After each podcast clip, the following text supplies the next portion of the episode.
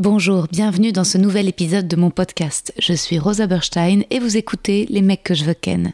Je suis actuellement en rodage de mon tout nouveau spectacle, c'est complet à Paris au Cartel, mais vous pouvez me retrouver prochainement en tournée à Montpellier, Lille, Bruxelles, La Roche-sur-Yon, Ergué-Gabéric, Aix-les-Bains, Istres, Dessines et Saint-Étienne. Tous les liens pour réserver sont sur mon site internet. À bientôt. I'm Sandra, and I'm just the professional your small business was looking for. But you didn't hire me because you didn't use LinkedIn jobs. LinkedIn has professionals you can't find anywhere else, including those who aren't actively looking for a new job but might be open to the perfect role, like me. In a given month, over 70% of LinkedIn users don't visit other leading job sites. So if you're not looking on LinkedIn, you'll miss out on great candidates like Sandra. Start hiring professionals like a professional. Post your free job on linkedin.com/people today.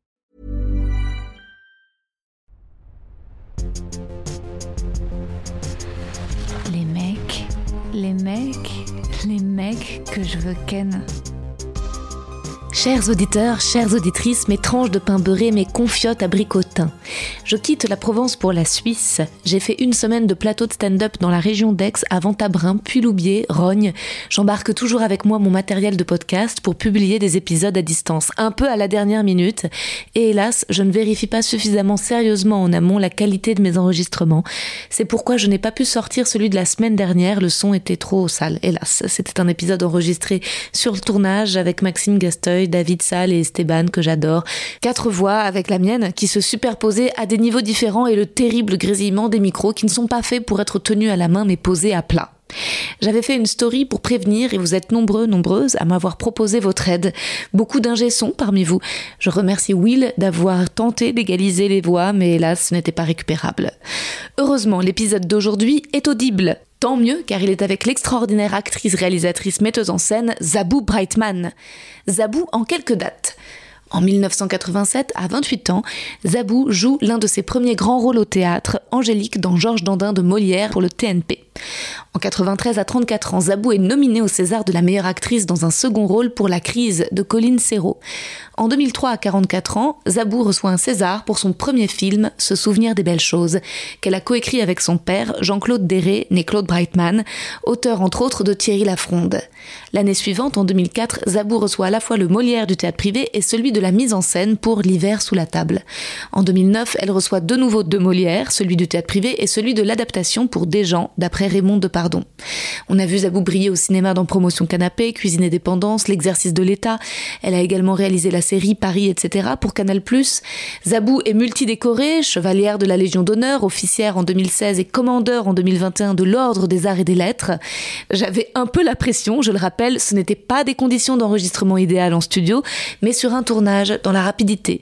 On avait posé les micros sur une petite table de chevet dans la pièce qui servait de loge à Zabou. Je voulais à tout prix sécuriser la voix de Zabou. On entend plus faiblement la mienne, c'est pas grave. Vous verrez, à un moment on se déplace et pour diminuer le grésillement, j'ai ajouté un filtre qui métallise légèrement les voix et comme j'ai monté ensuite, c'était trop compliqué de revenir en arrière et annuler l'effet. J'espère que ça ne sera pas trop gênant et que comme moi, vous tomberez en fascination totale pour Zabou Brightman. Bonne écoute. Je t'entendais euh, en HMC l'autre jour dire que quand t'étais enfant, tu t'adorais les petites miniatures, c'est ça? Ouais, les miniatures petites. C'est-à-dire que dans les miniatures, c'est déjà petit, Ouais. mais les petites miniatures, c'est plus petit que des miniatures. Des micros, la macro. Ah bah, des, des tout petits trucs, ouais. Des petits bijoux, des petits trucs. Je faisais des trucs avec, non, avec de la pâte à modeler, euh, de différentes couleurs. Je faisais des dîners, des déjeuners, avec, euh, par exemple, une salade de riz, donc je faisais tous les petits grains de riz. Malade mental, Euh, des petits, des petites feuilles de salade, et puis ça c'était les déjeuners, mais il y avait des petits, des brunchs, il y avait du bacon, des œufs, il y avait les petites confitures bonne maman avec le petit euh, couvercle avec les à carreaux, il y avait des mini croissants, il y avait euh, et après euh, je les je les peignais. Parfois je prenais la, une pâte qui durcissait. Alors après je mettais un peu de vernis dessus Wow. et ça brillait un petit peu comme si ça avait été cuit au four. Et des, des heures et des heures. Et ma mère me dit mais pourquoi tu fais des trucs si petits? C'est bizarre. voilà. Et C'était déjà ton côté metteuse en scène? Oh, c'est une beauté folle. Un côté folle furieuse qui était déjà là. T'as fait des collections? Je collectionne les euh, figures qui représentent, enfin les logos qui représentent les toilettes. Ah ouais, ça c'est aujourd'hui? J'en ai encore, ouais, j'en ai pas mal. Ouais, des, des, des plaques hommes-femmes. Ok. Donc l'homme et la femme représentés. En fait, j'aime toutes les représentations de l'être humain. D'accord? C'est ce que j'aime le plus. Donc les logos, bah, le, le- même le piéton qui traverse, euh, le, piéton vert, le piéton rouge.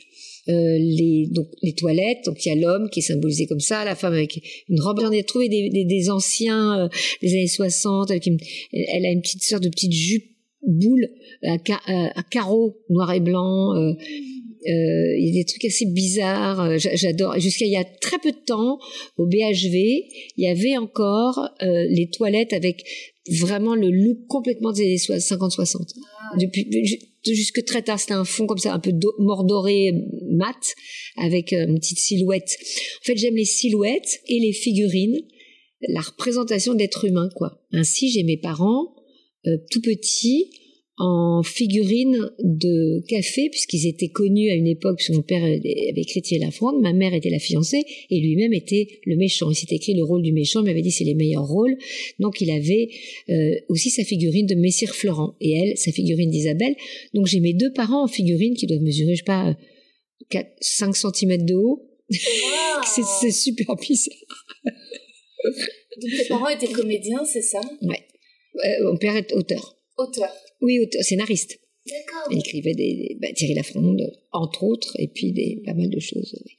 Et donc j'imagine que enfant, tu as commencé le théâtre très très tôt. Ben, J'ai joué toute petite dans Thierry Lafronde, je devais avoir 4 ans, euh, oui, mais je voulais pas faire ça, puisque on dit que être adulte, c'est faire quelque chose malgré le fait que ce soit vos, vos parents qui vous le recommandent. Donc, euh, j'ai, non, j'ai surtout pas fait, je voulais surtout pas être comédienne ou scénariste, je voulais être prof d'anglais. Ah ouais. prof, moi j'aimais bien être prof. Prof d'anglais ou de lettres, voilà. Et puis finalement, je savais faire un peu que ça, donc j'ai fait ça parce qu'on avait tellement pas de sous euh, à la fin. euh, c'est- on, mangeait de la vache enragée, comme on dit. Et donc voilà. Après, j'ai euh, j'ai j'ai dit bon bah je vais gagner des sous en présentant des émissions pour les enfants. Voilà, j'ai passé le, le casting. évidemment, j'ai eu tout de suite bah ouais, je suis tombée dans la marmite quoi. Ouais, donc c'était facile. Et puis après, euh, bah, ça s'est enchaîné. Simple, en fait, assez simplement quoi, comme si les choses se faisaient simplement. Et l'écriture? Euh, L'écriture, alors c'est une chose dont j'ai toujours eu un peu, euh, non pas peur, comment dire, euh, c'est un peu bizarre l'écriture parce que mon père écrivait extrêmement bien, extrêmement bien. Donc j'ai j'ai toujours l'impression de, de, de marcher dans ses, alors dans ses pas, ça serait pourquoi pas, mais de, de, sur ses plates-bandes plutôt.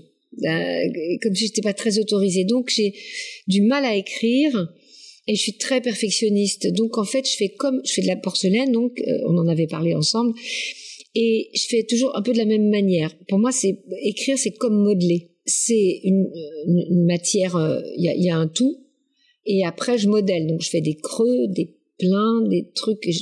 Donc pour un texte, je fais un peu pareil. Ça veut dire que j'écris plein de trucs sur une page, un, un gros bout de matière, et puis je creuse et je fais des machins et je reviens dessus. J'écris jamais d'une manière linéaire, c'est toujours de manière verticale. Il y a tout en même temps. Il y a toute la boule de- d'écriture et puis hop, j'enlève des bouts, je fais que comme ça. Tu Donc, sculptes. ouais, ouais, Wow. je- ouais, c'est ça. Je sculpte à l'intérieur, j'enlève ça, je le déplace, je le mets là, je le mets ici, je le mets ça, je le remonte. C'est énorme, énorme, énormément de retravail dessus. Donc ça prend.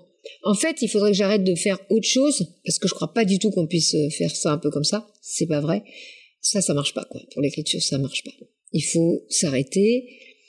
Euh, là, j'avais fait un scénar qui plaisait pas et je vois très bien pourquoi. Hein, euh, parce que il avait une sorte d'humour très noir qui inquiétait beaucoup euh, sur euh, une mère, euh, enfin voilà, sur des, des, des enfants qui veulent absolument rejouer des scènes qu'ils ont jouées avec leur mère, mais, tout pourri, pas du tout comme, comme il faudrait, avec une pauvre dame qui va leur servir de, de modèle, une pauvre dame qui a rien demandé. Et c'est super cruel, et en même temps c'est très très drôle, et en même temps c'est super triste. Et alors euh, les gens étaient très inquiets de ça, parce qu'il y a toujours une différence entre, évidemment, ce qui a été écrit, ce qui va re être retravaillé, ce qui va être joué et ce qui va être monté. C'est ce que disait Tolstoï sur euh, ce que je, je, je dis vaut, vaut pas ce que je pense et ce que j'écris vaut pas ce que je dis. Ben, il y a un peu toutes ces étapes.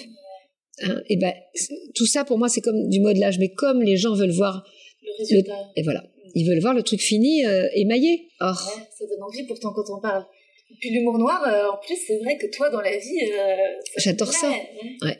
Très très trash, un, hum- humour oh, un peu... euh, et genre, ça se fait pas la mort, la mère, euh, non, hein.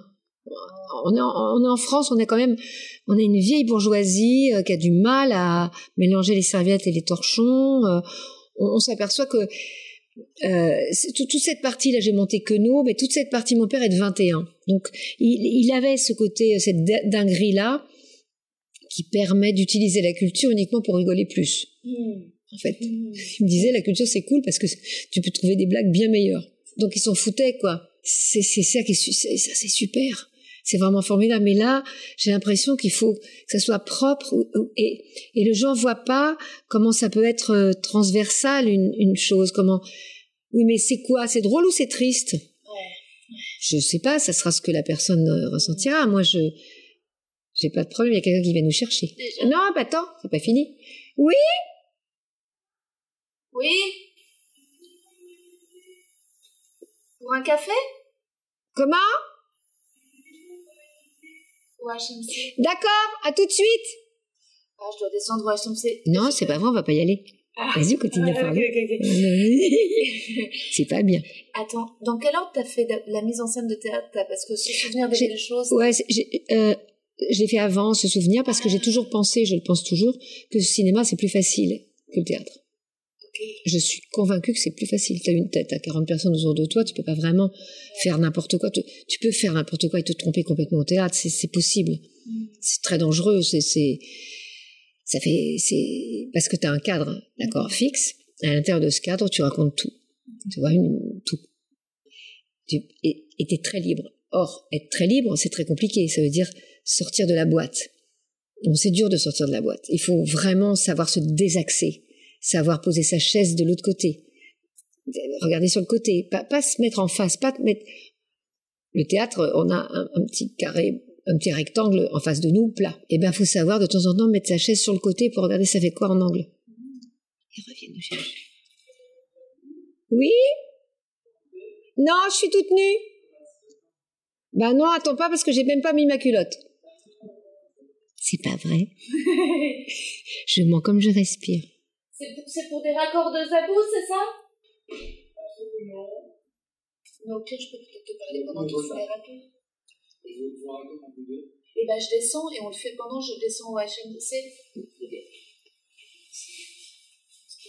Sinon, Euh, tu te changes. Ouais. je- je- Et pour l'info, euh, on commence par. ouais, on commence par, on va euh, s'installer après pour voir la mise en place.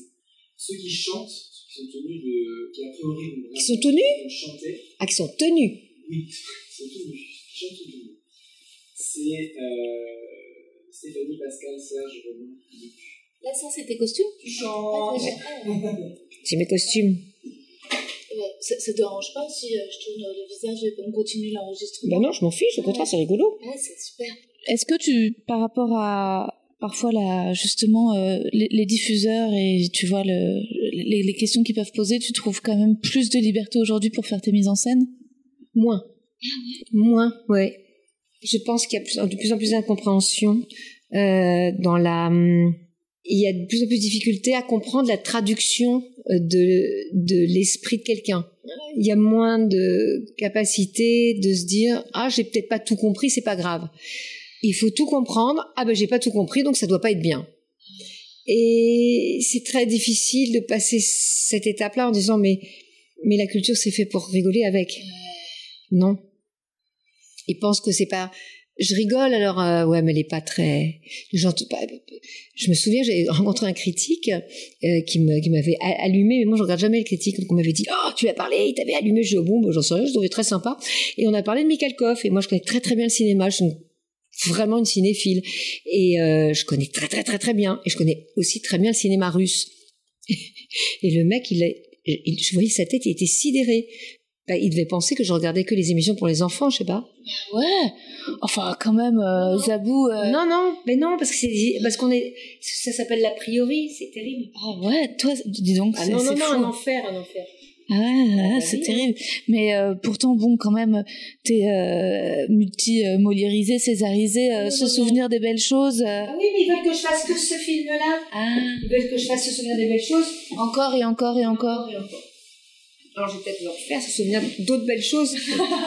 se souvenir de plus de de choses. plus de belles choses encore. Il y en aura d'autres, peut-être. Viens, Moi, je descends avec tout. C'est fou comme un, un succès, ça peut à, à la fois être euh, une bénédiction et un, et un poids. c'est comme ça, quoi. C'est une façon. et voilà, ça se fait comme ça maintenant. Après, l'idée, c'est de, sortir par ailleurs. hein. C'est ça l'idée. C'est ça l'art. Euh, c'est de savoir euh, faire quand même. C'est le, c'est ce que disait euh, Sarah Bernard, tu sais. Non, je sais pas. ça sur le fronton de son. d'un. à Belle-Île, elle avait Ils sont forts. un fort et il y avait son mot, on va dire, c'est quand même. Elle faisait quand même. On Waouh. va faire quand même. Et ben, je trouve que c'est un bon truc quand même. Moi, je pense que ça revient de temps en temps. Pas toujours, hein. Pas souvent. Mais de temps en temps. Je me dis quand même. Quand même. Faisons quand même. Faut faire, faut, faut fabriquer, on s'en fout. Faut faire quand même, mais c'est difficile.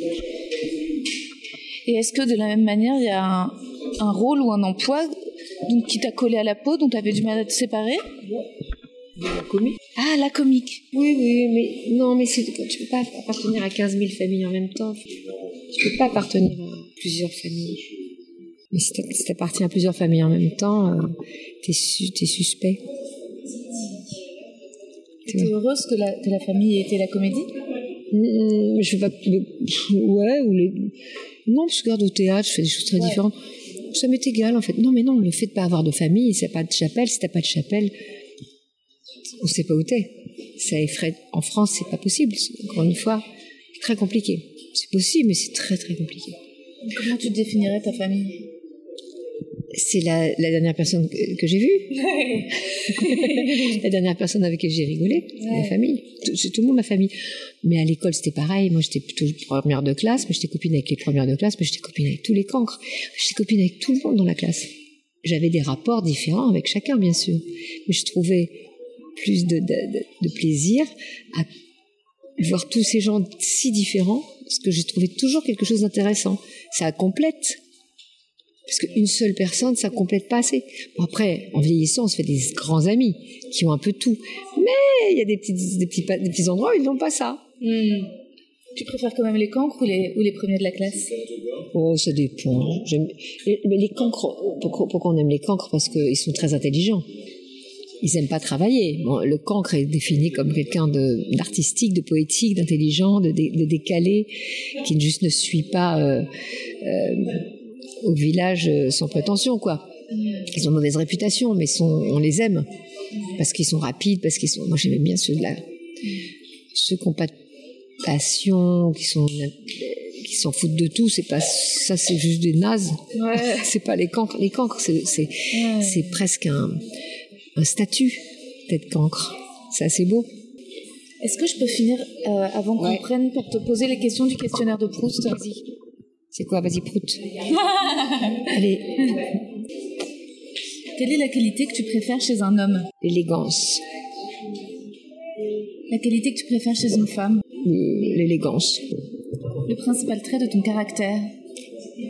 Rapidité, Ce que tu apprécies le plus chez tes amis? La loyauté, Ton principal défaut? La rapidité. Trop, trop vite tout le temps. Trop impatiente Impatiente et vite, trop vite, vite, vite. Ton occupation préférée? Là, je sais que sculpter me manque, me manque physiquement. J'ai un manque, j'y pense, j'en rêve. Donc ça me manque. Tu continues des figurines? Ouais, j'en ai pas mal là. Mais là, ça me manque parce que je vais avoir un four bientôt. Parce qu'avant, j'ai cuisé ailleurs et là, je vais avoir un four à moi. et je pense à ça. Tu peins aussi? Je dessine, mais je sais pas, je suis pas bonne en peinture, mais en trait, ouais, je dessine. quand Ça veut fais, pas dire que je dessine bien. hein. quand tu fais une mise en scène, tu préfères t'occuper tu- la scénographie ou les costumes? Oh, tout, tout, tout, en même temps. Ouais. Tous les, c'est c'est la silhouette, c'est du dessin. hein. Ouais. tout, mais après euh, il y a des avec des ou avec des, des super euh, des super partenaires Ouais. de, de travail, Mhm. des super euh, des gens qui pensent euh, qui ont comme ça une, une pensée vaste. euh, c'est- les partenaires, c'est ceux qui dessinent le mouton sur la boîte, là, qui disent bah, le mouton que tu veux est dedans. Ça, c'est des bons partenaires de travail. C'est pas des gens qui ont fabriqué le machin, disent c'est ça qu'il faut. Ah, j'aime bien quand ça part. Où aimerais-tu vivre? Partout. Partout. En Australie, au Canada, évidemment, je suis moitié québécoise. Euh, mais je pourrais pas me passer de la France, je crois. Quelle est ton idée du bonheur? Oh, il, a tellement de couleurs différentes. C'est le moment, c'est un moment de bonheur, le bonheur. C'est un moment de bonheur. Quel serait ton plus grand malheur? Oh, mon plus grand malheur, ça serait la perte de mes enfants. Qu'est-ce que tu détestes par-dessus tout? La trahison. Quel est ton vin préféré? Ah, hmm, allez, je vais me faire un petit, euh, euh, je vais me faire un, un condrieux Comment aimerais-tu mourir? Dans mon sommeil. Euh, Est-ce que tu as une devise favorite? Quand même, c'est de Sarah. Et enfin, là, quel est ton état d'esprit actuel? Oh, je suis contente. Génial. Merci Zabou. Merci, Rosa. Et voilà, c'était Zabou Brightman. Quelle coquinette. J'adore quand on nous appelle pour descendre au HMC et que Zabou veut désobéir. J'adore sa liberté. C'est JB, le troisième assistant mise en scène qu'on entend vers la dixième minute. Ce soir-là, on avait un long tournage de nuit. J'espère que vous avez apprécié être plongé dans l'ambiance. À la fin, ce sont toutes les voix au HMC, les loges, maquillage, coiffure que l'on entend. Quand j'ai annoncé que je ne sortais pas l'épisode précédent, j'ai eu beaucoup de DM sur Insta me disant Mais c'est pas grave, si le son est sale, sors quand même l'épisode. C'était vraiment impossible, totalement inaudible. Mais ça me montre votre résistance, vous n'avez pas tous l'oreille fragile. Et c'est pourquoi j'ai une petite surprise pour vous à présent. La suite de la discussion avec Zabou, quelques jours plus tard, dans un train, où l'on sent que l'on se connaît mieux, on parle de tout, du jeu de l'acteur, de transgression ludique, son amour pour les dégradés de la couleur turquoise. Vu le bruit de train en arrière-plan sonore, je n'ai pas pu faire de montage sur les pistes, donc je m'excuse. Il y a des petits bruits de bouche que normalement je supprime à un, mais là impossible. C'est brut, mais c'est entendable et Zabou est passionnante. D'ailleurs, voici son petit poème que je n'avais pas pu lui écrire en amont, tellement l'enregistrement était spontané. Cher Zabou, Merci de m'avoir fait découvrir les textes de Dorothy Parker que tu incarnes si bien. C'est joli de t'écouter parler de seringas, d'églantiers, de rouge-gorge, de la Drôme et de la Bourgogne, de ton plaisir à réparer des objets, de ton admiration pour les cancres. C'est inspirant que tu reprennes le quand même de Sarah Bernhardt. Je le garderai en tête, ainsi que ce principe à toi. Les gros mots c'est bien, la grossièreté c'est fondamental. C'est pas la vulgarité. La vulgarité c'est catastrophique. Merci pour ces moments à bout. Je vais continuer à parler ainsi jusqu'à la gare de Poitiers. Puis mon collègue pendant le relais. Non-stop. Mesdames, Messieurs, le bar est ouvert et vous attend. Il n'y a pas encore de gens dans le bar. Vous pouvez y aller dès à présent. T'as vu? On tombe toujours sur des gens bizarres. Euh, dans- à la gare, il y avait un mec qui voulait absolument pas donner sa chaise en face de toi. T'as vu Non mais t'es d'accord que c'est vrai. Parce qu'il a, il a été à deux doigts de partir, il t'a vu. Et ça, il il il s'est rassis, Ouais. Ah oui, et rassis d'ailleurs, et raciste, et rassis, et raciste, et euh, il a pris son petit bouquin, il me regardait, genre, eh ben, j'ai le droit, j'ai le droit. et j'avais envie de le défoncer la gueule. Mais gentiment, hein, bien sûr, en disant, s'il vous plaît, monsieur, poliment. J'ai vu. Des gens très étranges dans les trains. Donc là, pour situer, tu sors de scène. Je sors de scène. Ouais. T'étais dans Ouais. un train et t'as juste joué. euh, euh, À bah côté donc- de Rosa, je suis dans un train à côté de Rosa. Oui. On a enfin trouvé des places assises à côté. Et, euh, et donc là, tu, tu jouais euh, un texte de Dorothy Parker, donc en fait, que tu vas reprendre à la rentrée, que tu as déjà joué. Alors, c'est pas vraiment un texte de Dorothy Parker. Ce sont cinq petites nouvelles que j'ai adaptées d'après les New Yorkers, sauf une en fait. La, scène du téléphone, elle n'est pas dans un New Yorker. Elle, était, elle est parue dans autre chose. Sinon, toutes elles viennent de New Yorker. C'est un peu le fil rouge de mon spectacle. Et je raconte en même temps l'époque de la- parce qu'on est en pleine prohibition et toutes les tout- toutes les petites nouvelles comme ça émanent exactement de cette époque-là. Et ça fait pas rien à un auteur, une autrice, une poétesse. Ça fait pas rien à quelqu'un d'alcoolique de vivre la prohibition, je pense. Ouais, c'est clair. Tu joues d'ailleurs, tu joues très bien euh, l'ivresse. Et j'ai, j'ai- pardon, j'ai, j'ai de la pratique. C'est pour ça. Parce que j'aime bien faire. Il faut être, euh, pour, euh, il faut être bourré pour jouer un bourré. Il faut être un, un meurtrier pour jouer un meurtrier. Il faut être forcément un PD pour jouer un PD. Et forcément un hétéro pour jouer un hétéro. Bah, c'est comme ça que Parce ça- que sinon, c'est alors là, si les gays commencent à jouer des, des- des hétéros, C'est pas respectueux pour les hétéros. et moi, je veux jouer vrai, donc je me bourre la gueule comme un chancre. Je sais pas si ça boit beaucoup un chancre. Et On fait suite à une, une référence sur la discussion de, de- de- des propos de Tom Hanks qui pensait que voilà que, qui, qui regrettait d'avoir joué un homosexuel, qui pensait que c'était pas que- réaliste. oui, mais je comprends. Enfin, c'est compliqué parce que il a été tellement attaqué probablement Qui doit répondre peut-être que la façon et la seule de s'en sortir, c'est faire amende honorable et dire ok, et, et- aller contre ses propres. Ouais, exactement. De dire pardon, je suis désolée, je le ferai plus. Ouais. Je, je me demande si on n'en est pas là. Mm. Et si le mec il, compte- il- il fait ça, mais il va, il va se prendre un- une volée de bois vert. Ouais, un backlash terrible. Euh, il va se prendre un.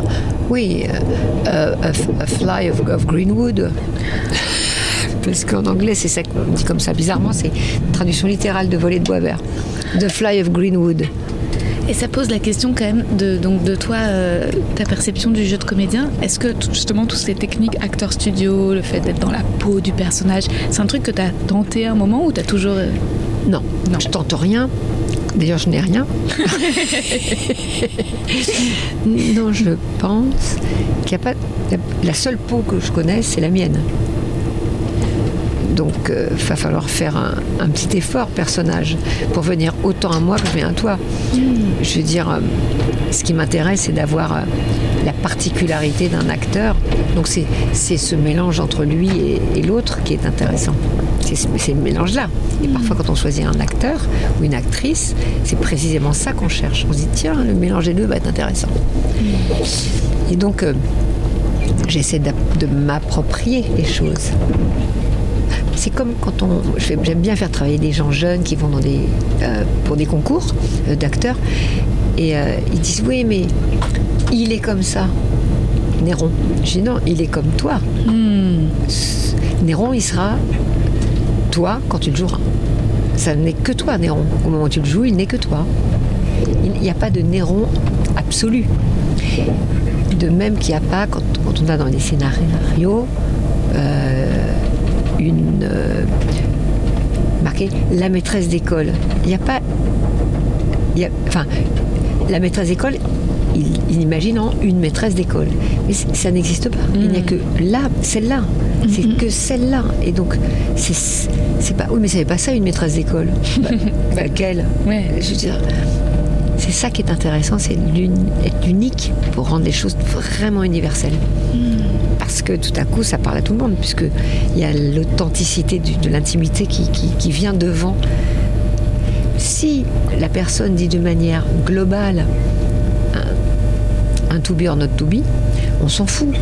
Il faut que ce soit cette personne-là qui le dise en le pensant de la façon dont elle le pense. Et là, ça devient super intéressant. Bonsoir. Bonsoir, un contrôleur vient de passer. Je pense qu'il m'a regardé euh, un peu avec appétit.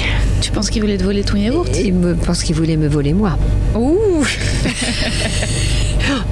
toujours espéré. Est-ce que tu es dans la peau de ton personnage de contrôleur Mais cela dit, il joue aussi au contrôleur. Ah ouais, il joue. Mais il a un costume de contrôleur. Oui, sans costume de contrôleur, t'es pas un contrôleur. Non. Donc voilà, ça compte. Mais là, je t'ai vu sur scène et en fait, euh, après t'avoir euh, admiré de, de près euh, jouer dans le film, et alors pour le coup, il y a à part la voix que tu portais plus, mais t'as pas de voix de théâtre. Tu joues sur scène euh, de la, de, de- c'est ta voix à bout comme comme dans les films. Oui, mais en même temps, oui et non. Quand je fais deux, il y a un, un- un mec et une nana au tout début, un mec un peu euh, qui a Ouais. la gueule de bois. Oui. Bon, il y a une. bah, je prends la partie la plus masculine de moi et, et ma partie féminine, une, une partie féminine de moi. Et Je m'en fous, on est XY. Ah bah non, pas du tout, on est que X. Merde. Ah, à moins que j'ai un peu de Y. Je me demande si j'ai pas une toute petite. Non. J'ai pas un tout petit. Non. Mais en tout cas, il y, a une, il y a une virilité chez la femme aussi. Ouais. Alors, c'est une chose importante très longtemps pendant dans les films. Les femmes parlaient comme ça. Une voix détimbrée, une voix de tête. Détimbrée, ça veut dire qu'on n'est pas dans le timbre, ça veut dire qu'on n'est pas dans, la, dans le plexus. On est forcément faux. Quand euh, les gens sont en colère au théâtre ou au cinéma, ils font de la voix. Mais la colère, c'est quelque chose de très intime et de très profond. Et la voix de la colère, elle est juste. Si jamais elle est fausse, c'est- pas possible. C'est non. Donc il faut aller. On ne peut pas détimbrer être en colère. Ou alors une colère blanche. C'est possible. Et ça, tu le fais à un moment, une colère blanche. J'adore quand ils se disputent et qu'elle lui dit. Et, et en fait, au moment où tu, Oui. tu joues que la voix monte, tu enlèves le son et ça donne Parce un truc est- encore plus violent. Oui, parce qu'elle dit T'as pas le droit de me parler comme ça. pas le Parce qu'elle est, elle est au bout de sa vie, Ouais. elle est bourrée, elle est. euh, Il y a des états, euh, quand on est très en colère, quand on est très malheureux, quand on est très malheureux et très en colère, on, on entre euh, dans des états de laideur. On est laid. C'est intéressant de regarder comment on est laid à ce moment-là. Je suis trop d'accord. Je suis tout à fait d'accord. Et c'est pour. Est-ce que tu as vu le film Love de Gaspard Noé? Non. Ben, c'est pas des acteurs, euh, c'est des actrices porno. Ouais. Et, euh, et justement, je trouve qu'il y a une scène où elle accepte de s'en les dire, comme je vois rarement les actrices le faire. Parfois, je trouve que les actrices sont un peu trop soucieuses de leur beauté. Et euh, y a pas les actrices qui sont soucieuses Ou de leur alors les réalisateurs les dirigent pas pour qu'elles mettent ça en C'est avant. ce que non, c'est vaste, c'est culturellement, c'est Ouais, comme une femme doit, refuse. Elle doit être comme ça. Bah là, elle se fait. Elle, se- Elle le mec la trompe, elle- il la trompe et il essaye de revenir. Elle lui ferme la porte euh, et, et elle, et elle hurle et elle est défigurée par euh, la, la souffrance et elle en devient laide alors que c'est une très jolie femme. Et je me suis dit, waouh, ça c'est un objectif, tu vois, d'arriver. euh, Ouais, je pense qu'il y a de- d'autres films où, où ça existe avec des actrices connues Ouais. et, et- ouais, qui arrivent à tout à coup à, à se transcender, à faire des trucs. Oh, je pense que ça, euh, ça existe. Oui, oui. Bah, Meryl Streep d'ailleurs, euh, elle s'en les dit tout le temps euh, pour ses Pas de pers- problème. Ouais. Ouais. Elle se rend, elle se rend détestable. Elle, Ouais. elle adore se rendre détestable. C'est bon, elle a, du- elle a tellement de crédit. Et justement, c'est- quoi tes inspirations, euh, tes acteurs, actrices préférées les... Tu parlais de Michel Simon l'autre jour? Ouais, ça serait peut-être un de mes acteurs préférés. Ouais, Michel Simon, euh, euh, Lino Ventura, Ah ouais. Ah, il faut qu'on sorte Sinon. Philippe Seymour Hoffman, Ah oui. euh, et dans les. euh, comment elle s'appelle Euh, ah, il. Euh,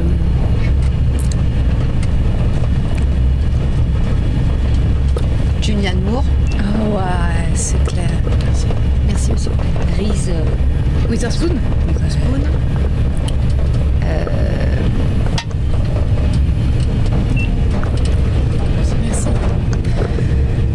Laura. Dern. Ah ouais, Laura Dern. Laura Dern dans l'avocate dans Mariage Story. Elle peut être, elle peut être très moche. Elle, Ouais. sent- elle peut s'enlever bien Laura Dern. Ah ouais, c'est clair. Euh, Il y en a un. Il y en a un. Et dans les femmes en France, Binoche, elle peut s'en les dire. Binoche, elle s'en fout. Hein, Juliette Binoche, elle va aller très loin. Et je pense que Marion euh, Cotillard, si on lui demande, elle le fait. Ah oui, oui, c'est vrai. C'est ouais. sûr. C'est sûr. C'est c'est vraiment une sacrée actrice. hein. Ah ouais, c'est clair. C'est vrai qu'elle se transforme. hein. Elle est incroyable. Ah, incroyable. Une fille qui peut devenir laide, euh, qui s'en fout complètement aussi, c'est Ephira. Complètement. Eh ouais. Je pense qu'elle s'en fout. Ouais, ouais. C'est vrai qu'elle prend, elle prend Et des parce qu'elle est lisse, c'est très intéressant. Comme elle est lisse comme ça. Elle s'en fout complètement. Euh, Isabelle Carré, s'en fout. Ouais. Euh, Léa Drucker, elle s'en fout. Ah ouais. Bah oui, il y a des gens- euh, elles sont ok quoi, c'est pas de problème. ouais. Mais est-ce qu'on leur demande C'est ça quand je dis les actrices. Bah oui, mais est-ce que c'est pas l'image qu'on leur fait jouer tout le temps? Ouais. On leur demande de jouer, d'être quand même un peu jolie. Mm, mm, mm, mm. Mm, mm, mm. Ouais, c'est pour ça que je jette pas trop la pierre. On en a qui se sont fait refaire dans les années 90. Ouais. on n'était pas très très bon. Parce que quand on dit, ah oui, t'as vu, elle, est- Elle sait bien, elle fait rien, tu dis, bah si, elle fait plein de trucs, mais c'est très bien fait, ça se voit pas. mais à l'époque, oui. ça s'est vu, et il y en a ont payé très très cher, pour qui ça a quasiment cassé des carrières. C'est très très violent, quoi. Ouais. Et c'est pas. Il faut jeter la pierre à bien d'autres choses, quoi. À toute une forme société, De système. de système. Il faut, quand t'es jolie, il faut pas dire des gros mots. Ouais. Quand t'es. Oh, je me souviens, on m'avait dit ça quand j'étais- petite. D'ailleurs, j'étais au concours d'éloquence au Panthéon. Donc ça me faisait bizarre. Et ils étaient tous assez polis, les jeunes. C'est peut-être ce que je reprocherais. Je leur ai dit, vous êtes un peu polis, soyez plus, sali- salissez-vous un peu. Puis vous avez 20 ans, quoi. Vous parlez comme des bonhommes de 50 ans. Qu'est-ce que c'était hier soir au Panthéon Euh, C'était euh, concours d'éloquence de, organisé par Sorbonne Paris 1. Ah, ok, d'accord. Et j'étais marraine, il y avait Richard Malka, il y avait, Waouh. c'était super. Ah ouais, Richard. Malka, incroyable. Je l'adore. Et euh, Tu leur as oui, dit d'être plus Oui. J'ai présenté le truc en disant c'est beau les mots et tout ça. J'ai d'ailleurs je vais citer. euh, je vais, je vais citer cette, euh, cette très belle pensée de Pierre Dac. Entre deux mots, il faut choisir le moindre est un proverbe fourbe qui ne précise pas en ce qui concerne les gros, lequel choisir entre vieille merde et vieux con. Et j'entendais ma voix résonner dans le panthéon. Jean Moulin Et je me suis dit putain Et ils étaient tous un peu impressionnés parce que j'avais dit des très gros mots. Ouais. Ils étaient très polis tous. Et les gros mots c'est bien. Ouais. La grossièreté c'est fondamental. C'est pas la vulgarité, la vulgarité c'est catastrophique. Il y a beaucoup de vulgarité, on arrive et beaucoup moins de grossièreté, les gens confondent. Mince c'est un peu vulgaire, merde c'est grossier, c'est bien. Faire attention à la différence, elle est fondamentale. Cette espèce de, de fausse politesse, mercredi, c'est, c'est- je trouve ça vulgaire. Mercredi. Je dis merde, ils disent mercredi. Ah, pff, ah ouais. Ça, c'est vulgaire, c'est Ouais. une forme de vulgarité. Ouais. Je dis, il y a des gens qui disent bonjour, ils sont vulgaires. Ouais. C'est sur leur gueule. C'est sur gueule, la Ah ouais, vulgarité. ouais, ouais, c'est vrai. Et ils disent, oh, quand même, faut pas dire ça. Oh, toi, t'es vulgaire. Toi, t'es vulgaire, là. Ouais, toi, Moi, je te dis merde, et là, c'est pas vulgaire. Non. C'est grossier.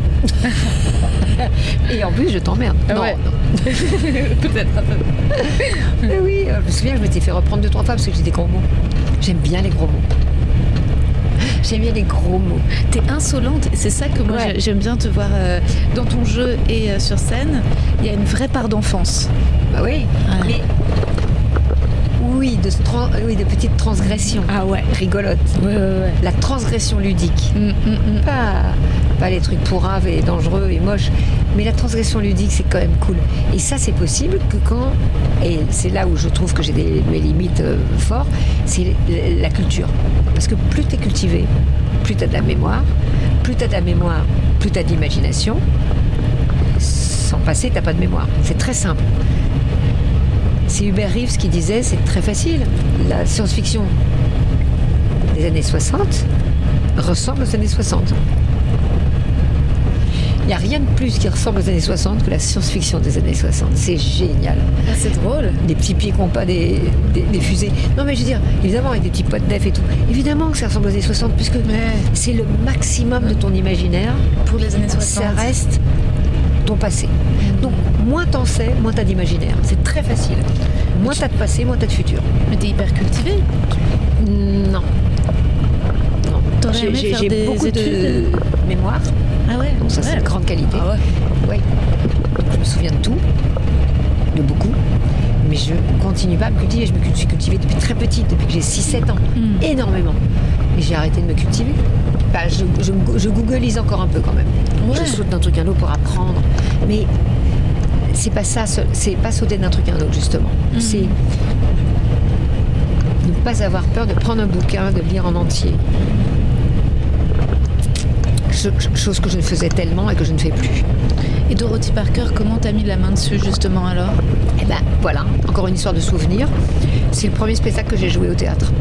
Ça s'appelait La vie à deux, c'était d'après des nouvelles de Dorothy Parker. Et ça m'est toujours resté dans la tête. Voilà, parce que voilà, j'ai du mal à éliminer, donc ça reste. Et je me souviens de ce coup de téléphone. Et dedans, il y avait le coup de téléphone. Je suis allée relire plein de nouvelles. Donc j'ai commencé à écrire avant le Covid, donc en 19. Et puis je suis allée regarder sur euh, internet le Dorothy Parker Society pour euh, me nourrir quoi. Et tout à coup j'ai vu cet article de cette euh, euh, journaliste Laurie Gwen Shapiro qui a écrit dans The New Yorker de 2020 euh, un article qui s'intitulait Le voyage improbable des cendres de Dorothy Parker. Et là j'ai appris et c'était 2020 parce qu'elle a été réenterrée en 2020. Donc, je trouvais que c'était. J'ai dit, c'est incroyable, elle est venue à moi. C'est. Et- au moment où je suis en train d'écrire le truc, il y a- il y, a enfin ces cendres qui sont, qui sont mises en terre euh, à côté de ses parents. Je crois que son oncle est mort dans le Titanic. Waouh Enfin, c'est des raccourcis. Hein. Oui, c'est des. Son père était un euh, marchand de tissus. Des tissus, des Rothschild. Les. J'avais envie, je déconne souvent, je dis non, non, Rothschild, non, mais ils étaient pas riches. J'ai envie de le dire parfois, mais bon. Donc euh, voilà, et euh, ils étaient juifs polonais, je crois. Et euh, elle a épousé un monsieur Parker, très jeune hein, d'ailleurs, à 20 ans, je crois. Ses parents sont morts, elle était. Je crois que c'était son- sa mère qui est partie la première, je sais plus, il y en a une qui est partie très tôt, quand elle avait genre 5-6 ans. Donc ensuite, elle, voulait, elle était très brillante, elle voulait faire des grandes études. Et la mort de son père, oui c'est ça, a fait qu'elle a dû arrêter les études pour travailler parce que c'est, il avait une, une affaire qui marchait pas mal de, donc de tissus. C'est pour ça qu'elle aimait tellement la mode. Dingue de mode. Dingue de mode. Et alors c'est marrant, donc tu, dans, dans une des scènes de, de, de ton montage de ces textes, il y a une scène de dîner où elle est à côté de quelqu'un et, et elle s'ennuie, elle s'ennuie, elle s'ennuie. Pourquoi tu as choisi ce texte en particulier? Je trouve qu'il est tellement contemporain. Ouais. Et c'est tellement, la façon dont elle le dit est tellement belle. Alors, elle s'ennuie, mais le titre, parce qu'il n'y est pas à ce moment-là, puisque là j'enchaîne de, de- de- de choses, mais le titre de cette nouvelle, c'est But the one on my right, mais celui à ma gauche. Ça raconte, euh, à ma droite, mais celui à ma droite. Ça raconte exactement ce qu'est Dorothy Parker. Euh, elle est toujours euh, dans la disjonction. C'est-à-dire qu'elle dit pas, elle est dans la litote. Elle dit pas, oh là là, celui à ma gauche, et maintenant elle dit, mais celui à ma droite. L'épaule. C'est ça Dorothy Parker, c'est exactement ça. C'est la, c'est et l'autre. Et c'est mais celui à ma droite. Et tout ça pour aller jusqu'à. Or c'est dans le titre, alors que c'est la fin. Elle l'annonce dans le titre. C'est comme Hitchcock. Tout est dit au début, tout, tout, tout ce qui est, tout est dit pour Hitchcock. Et ce- son travail à lui, c'est de faire tout pour que le spectateur oublie ce qu'il a dit. Ce qui fait que quand oublie ce qu'il t'a raconté. Donc quand tu arrives à la fin, ça sort pas du chapeau, jamais. C'est très très bien foutu. D'ailleurs, elle a écrit pour Hitchcock. Elle a co- co-écrit. Elle a écrit deux scénars, je crois. Je sais plus lesquels. Des scènes. euh, ouais. Elle était très très très très bien payée à Hollywood. Ah oui, mais claquait tout. Des orgies, des machins, des trucs pas possibles. Sex and Rock and Rock'n'Roll à fond. Et toi, est-ce que ça t'arrive souvent dans les dîners de t'ennuyer? Quels sont le type de personnes à côté desquelles tu t'ennuies Bah, le mec de Dorothy Parker qui parle de la. Il parle de ce. Elle reproche la médiocrité. Elle, elle veut pas. Elle, elle a essayé de mourir beaucoup. hein, Elle a fait. Elle a un poème d'ailleurs sur le suicide qui est extraordinaire, parce que très très drôle, mais oh, terrible parce qu'elle elle explique que quand même ça c'est moyen, ça c'est pas bien parce qu'en plus ça fait mal. Ça, oh, Un truc de dingue. hein. Waouh. Ouais. Euh, elle a envie de mourir. Elle se dit ma, ma- ma vie, ma vie, elle va- je vais parler de concombre avec le mec de gauche, alors que je pourrais, euh, je pourrais vivre quelque chose d'incroyable, peut-être avec le mec de droite, peut-être qu'il a de la poésie ou de l'humour au moins, ou quelque chose. L'autre est plat quoi. Se fait- elle s'ennuie, elle se fait chier. Alors, est-ce que ça m'arrive? Non. Parce que même le monsieur qui parle de concombre, je vais me battre, je vais batailler pour trouver l'endroit où ça serait intéressant.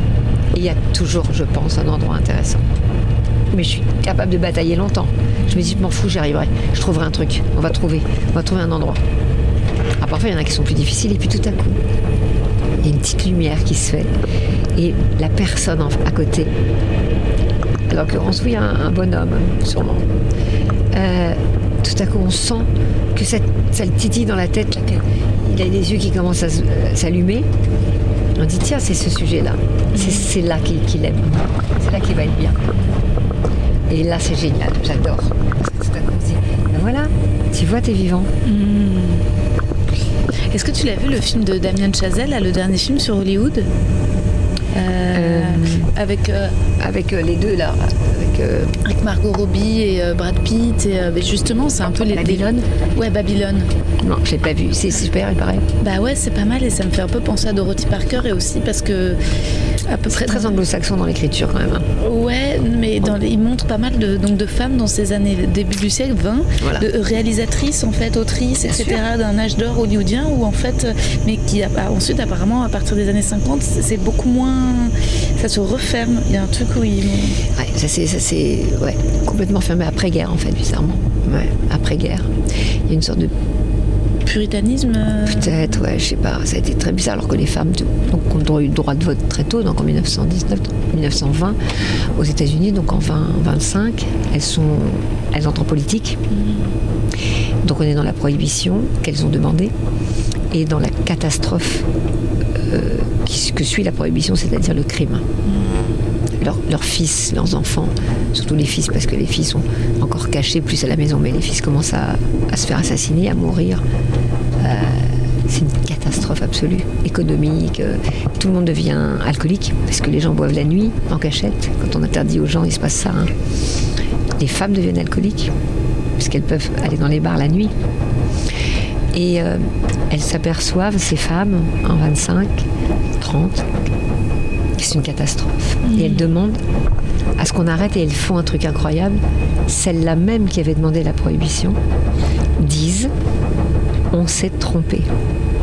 Alors quand je l'avais ça au début, je dis bah, c'est vraiment des femmes. hein. C'est clair. On s'est trompé, c'était une mauvaise idée. Ça, ça a duré 13 ans quand même, c'est monstrueux. Elle dit c'est une très mauvaise idée, voilà ce que ça fait, faut arrêter, c'est le crime organisé, c'est une catastrophe. euh, voilà. Et euh, en plus ils ont taxé les alcools après pour remettre un peu de sous dans la... Parce que ça, ça, a fait cata, cata. Et elles ont dit on va... Et donc après, il y a les- la guerre, mais la guerre aux États-Unis, c'est pas la guerre en Europe. Hein. Euh, faut pas voilà, confondre, même si quand même ils sont quand même beaucoup venus. euh. mais euh, les années 50, alors à Hollywood, mais il y avait, je sais pas si dans le film ils en parlent, il y avait ce producteur qui avait un problème euh, sexuel, Euh, ouais, ils en parlent pas assez, non. qui avait un gros problème sexuel et qui euh, euh, cachait le nombril parce qu'il pensait que c'était un organe sexuel. Ah, waouh. Non, ils en parlent pas de ça. Mm, mm. Jusqu'à ce que je crois que c'est sa femme qui avait eu des- une infection énorme au nombril. Quelle horreur. Oui, c'est ignoble. Et donc il cachait les nombrils. C'est dégueulasse. Hein. Ah ouais, c'est dégueulasse. Et ce type-là, est- oui, c'est, je sais pas ce qu'il était, genre, pas loin de Mormon, un truc comme ça. Enfin, Ah ouais. Ils étaient cachés, tout ça. Ouais, ouais, ouais. Et voilà, donc euh, on fondait un petit peu tous les, les endroits, les orifices. Ouais, ouais, c'est clair. Oui, non, en effet, il montre que ça part d'un truc très, euh, très, très, très, très libre, très désinhibé, bah, très influencé aussi par. euh, que- et, et puis que d'un coup, ça devient, euh, oui, de, en fait, ouais, ça, évangéliste quoi. Pour, un truc. Je pense qu'il y a un truc comme ça qui s'est passé, quoi. Qui craint, comme on dit. Mm. Qui craint vraiment, quoi. Et toi, les États-Unis, tu découvres ça avec tes parents la première fois? Oui, mon père m'en parle beaucoup parce que euh, mon père connaît bien l'histoire des États-Unis, connaissait, il, était, il est, est en 21, il a vécu 10 ans en Amérique du Nord, ça reste l'Amérique, même si c'est le Canada, même si on parlait français, il y a quand même, voilà, et il connaissait bien les États-Unis. Et euh, il me parlait beaucoup des États-Unis, il me parlait beaucoup des acteurs hollywoodiens. Il me disait Cary Grant et PD. Et je lui disais, mais arrête, ça me- tu me détruis mon rêve. je dis, mais quand tu t'en sais rien, je dis, tu dis toujours que les gens, les hommes que j'aime bien, tu dis toujours qu'ils sont PD. et en fait, il avait quand même extrêmement raison. Donc, euh, il me dit, bah, et alors, ça fait rien, c'est un acteur, qu'est-ce que ça peut faire? Il dit, tu vas plus euh, rêver. Je dis, bah oui, mais il est moins. Il dit, il est moins beau, tu trouves moins beau et moins attirant? C'est super, hein, un papa qui dit ça. ouais, il dit pourquoi génial. tu trouves moins beau? Il dit il, il cesse pas d'être beau parce qu'il préfère les mecs.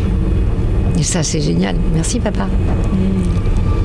Et ta mère, du fait d'être euh, québécoise, en effet, c'est proche des États-Unis aussi, donc dans ta culture euh, directe, quoi. Oui, mais alors, c'est un autre truc. Les Québécois, étaient ces familles catholiques euh, hyper fortes pour se battre contre les anglo, les anglo, enfin, les anglophones euh, anglicans. Donc, C'est eux, c'est l'Église catholique, les catholiques pour euh, contrer les, les protestants et les voilà.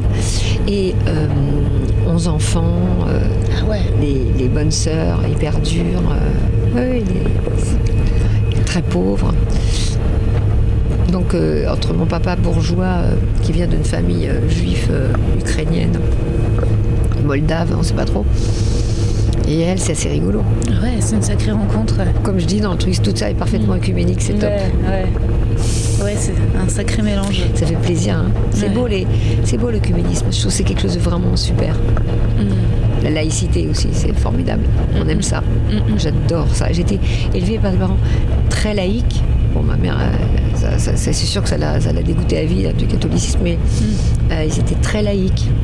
Très, très, très laïques. Mon père me parlait tout le temps de la laïcité, l'école publique, la laïcité, à quel point on avait la chance, la France.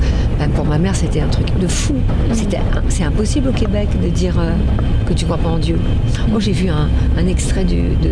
Comment il s'appelle? Euh, Louis Siquet Ouais. qui a dit qu'il croyait pas en Dieu. Tu l'as vu ce truc-là? Ah non, Il attends. a dit, tu sais quoi?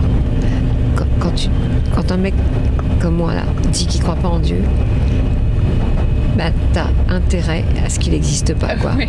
Sinon, tu Parce vas que en tu as enfer. intérêt à ouais. prier, à te mettre à genoux et le prier et lui dire Please God, don't be. et après, si tu meurs et que et tu fais Oh shit, et il fait Oh, and the beard and everything. oh non, la barbe et tout. Oh non, c'est pas vrai. Il va en enfer et il rencontre Hitler, c'est ça? Alors, pas, non, ça va pas jusque-là Ah, dans ça- l'extrait que j'ai vu, Ah. qui m'a fait beaucoup rire. Je crois que c'est dans son dernier vais, spectacle. Oui, c'est dans le Ouais, ouais, spectacle. dans le dernier spectacle, je l'ai vu. Et, Tu l'as vu sur quoi? Bah, Sur le site de Louis C.K. où il y a tous ces spectacles que j'ai. Ouais, ouais, c'est sur son site où j'ai une alerte à chaque fois que ces specials sont disponibles. Et, euh, et en fait, et, il raconte qu'Hitler, ça fait un paquet de temps en fait qu'il est là, et, il développe tout ça, il limite, et c'est très très drôle. J'avais vu le Armageddon à, à l'Olympia, je suis allée voir euh, euh, Rié Gervais. Ah oui, oui, oui, oui, bien sûr. Ouais, moi aussi, je l'avais vu. Tu l'avais vu à. Armageddon, à le- à l'Olympia Attends, est-ce que c'était Armageddon, celui où il parle longtemps de Twitter, où il répond aux tweets? C'était. Oui. Ouais, ouais, c'était Le incroyable. dernier, là, enfin, Ouais, il y a ouais, pas ouais, a pas longtemps, Il y a 4 ouais. 5 mois. Ouais, ouais, c'est ça. Oui. Ah non, mais c'est tellement drôle. Oui, où il a son Tim et Tom, donc l'enfant handicapé, Ouais. et il dit ouais, tiens, il lui donne un grand coup de pied dans la chaise, puis au bout d'un moment, il dit Mais vous savez que c'est pas vrai, vous savez que c'est dans ma tête. Mm, mm, mm. Je- je- J'invente ce que je veux. Mm, mm, mm. C'est génial, il est génialissime. Ouais, très très très très marrant. Très très fort. Extras, t'avais vu sa série sur les Bien figurants sûr. Ouais. Extras. J'étais un peu dégoûtée, j'avais écrit parallèlement une série sur les. Sur les figurants Oui, je connaissais, j'avais pas Ah vu ouais, Extras. ah ouais, il y a longtemps, ouais, une série sur les. Que je faisais. En fait, je, je, je squatte des, des vrais tournages. Ok. C'était. Je prends des, des 3-4 acteurs Ouais. et je squatte des vrais tournages. Donc ils sont à la table régie des figurants, parce qu'ils mangent pas la même chose que les acteurs. Donc, et moi j'avais fait un truc qui s'appelait. euh, ouais, c'est des, des nanas qui font qui cachetonnent. Ouais, Ah ouais, c'est génial. mais cachetonnent en fait. En fait, c'est des figurants, mais c'est aussi et beaucoup des acteurs qui cachetonnent. Ouais, ouais, bah ouais. Le- le- L'opposé du bal des actrices, quoi. Ouais. Des acteurs qui cachetonnent Ouais. et qui en chient. Ouais. Et c'est vachement marrant. Et ça s'appelait Cabotine. C'est cinq nanas qui, qui essayent de. Bon, il y en a une qui donne des cours dans les entreprises. C'est super drôle. Il y Ah avait ouais. Laurent Lafitte d'ailleurs. Il n'y avait jamais. Voilà, vous ne le connaissez pas. Qui. euh, Et c'est Guylaine Londaise qui lui donne un cours. Ah, j'adore Guylaine Et, euh. Elle lui dit. Et puis il accentue pas le bon mot. Puis il fait non, mais moi, il fait un mec de- dans une banque qui, qui prend des cours d'art dramatique. Il était génial. Vous aviez tourné? Hein? Vous aviez tourné déjà, répété des scènes de cette série sur les figurants? Comment ça? Là, ce que tu décris, Ah c'était. bon, on a, on a- j'ai tourné un truc qui s'appelle Cabotine, ouais.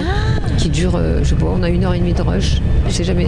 Et ça n'a pas été vendu a- à une chaîne euh, Bah non, mais aujourd'hui, ce serait compliqué. Il y a Valérie Bonneton, Ok. il y a euh, euh, François Cluzet avant qu'il fasse dans sa période la plus creuse, donc avant Ouais. qu'il refasse Ne dit à personne. non Léa Drucker qui, qui- qui- qui fait des petits rôles. Euh, ah, serait- ça, j'aurais envie de voir ça. avait Ouais. Riton Liebman qui vient parler de son spectacle, qui, refuse d'être ascédique et qui refuse d'être intermittent du spectacle. Il dit non, moi ça m'intéresse pas. Et c'est complètement dément. veux. Je te montrerai si tu veux. Ah ouais, Parce que c'est carrément. complètement fou. Il y a Charles Berling qui fait une apparition, parce que en tant que Charles Berling, évidemment, il est connu. Il y a euh, Edea Dark, tu vois qui c'est, une grande actrice black qui est juste géniale, qui prend un cours d'art dramatique pour jouer à Bérénice. Et c'est un vrai cours en fait, avec Geneviève Niche qui lui donne un cours. Et euh, elle essaie de jouer. elle- non, mais c'est trop. C'est tout. Et elle raconte qu'elle est habillée. Un vrai truc hein, qui lui est arrivé. euh, en bouteille de Cronenbourg pour, euh, tu sais, bah, pour, se faire des sous, quoi. Ils font des animations au goûter.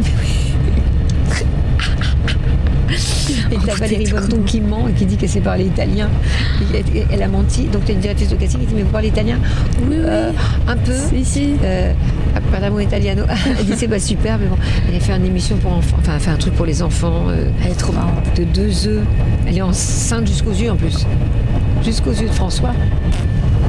Y a Denis Granier de Fer fait une panouille. Hiring for your small business? If you're not looking for professionals on LinkedIn, you're looking in the wrong place. That's like looking for your car keys in a fish tank. LinkedIn helps you hire professionals you can't find anywhere else, even those who aren't actively searching for a new job but might be open to the perfect role. In a given month, over 70% of LinkedIn users don't even visit other leading job sites. So start looking in the right place. With LinkedIn, you can hire professionals like a professional. Post your free job on linkedin.com/people slash people today. C'est super rigolo. Et comment tu, tu arrives à, à passer de euh, l'écriture et la réalisation à- au fait de te laisser diriger et de pas. pas- t'as- Voilà. Jamais la tentation de dire euh, à au mec en face Attends, euh, enfin, en fait, tu pourrais mieux le faire. Comment tu arrives à switcher? Et Parce que comédienne, c'est quand même euh, être souple. Enfin, même si tu peux proposer, mais il faut aussi accepter. Et est-ce qu'il Ouais. y a eu un moment où toi, ce. Ah non, non, non, j'adore. Tout t'adore. C'est même Moi, si. Ouais, c'est le jeu. J'adore. Switcher. Ah oui. D'ailleurs, j'adore tellement que jamais j'irai voir le combo. D'ailleurs, je vais jamais au combo. Tu vois, c'est jamais. C'est ce qu'il aime. Si le réalisateur ou là, à moins que je sente un truc, vraiment, je dis attends, je vais le refaire. Là, tu vois, c'est Edouard. Si Edouard il est content, ça me va. Tu fais tes suggestions au scénario avant Au de. Ouais. Et puis après, je re- reparle. Je me dis. Soit il me dit oui, soit il me dit non. Hmm. Voilà. Comme un acteur, une actrice, n'importe qui. Mais Et je c'est- change ouais. pas de casquette pendant. Et c'est la même chose que tu attends de tes acteurs quand tu mets en scène ou que tu réalises, c'est qu'ils jouent le rôle de. Qui, ou, ou parce que est-ce que ça t'est arrivé de tomber sur des acteurs qui. Euh, qui veulent ouais. prendre ta place et ça, c'est comment tu gères Non. Ou qui soient pas suffisamment souples Adaptables. Ouais. Ça, c'est mon, mon travail à, à moi.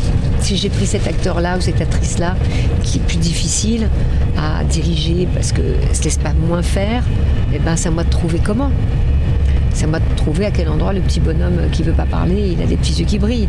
C'est, trouver. euh, il faut que je trouve le bon, le bon, la bonne, la bonne manière de lui parler.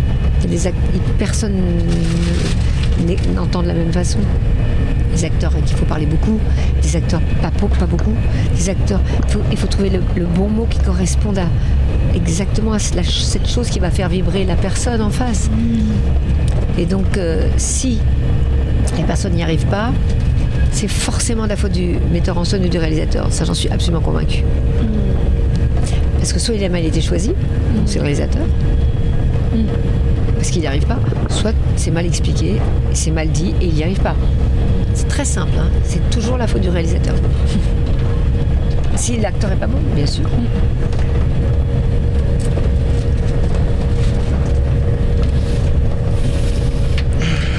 Qu'est-ce Qu'est-ce, que, qu'est-ce qui est agréable euh, en. Un massage. Outre les massages, de, euh, entre, tu vois, de, de- de grandir entre 30, 40, euh, de 50, tu vois, 60. de 60. Bah, j'ai plus de 60 moi. Que- Qu'est-ce, que tu apprécies avec l'expérience dans ton métier? Euh, ah, euh, et dans la vie euh, c'est pas pareil. Ouais. Mais dans le métier.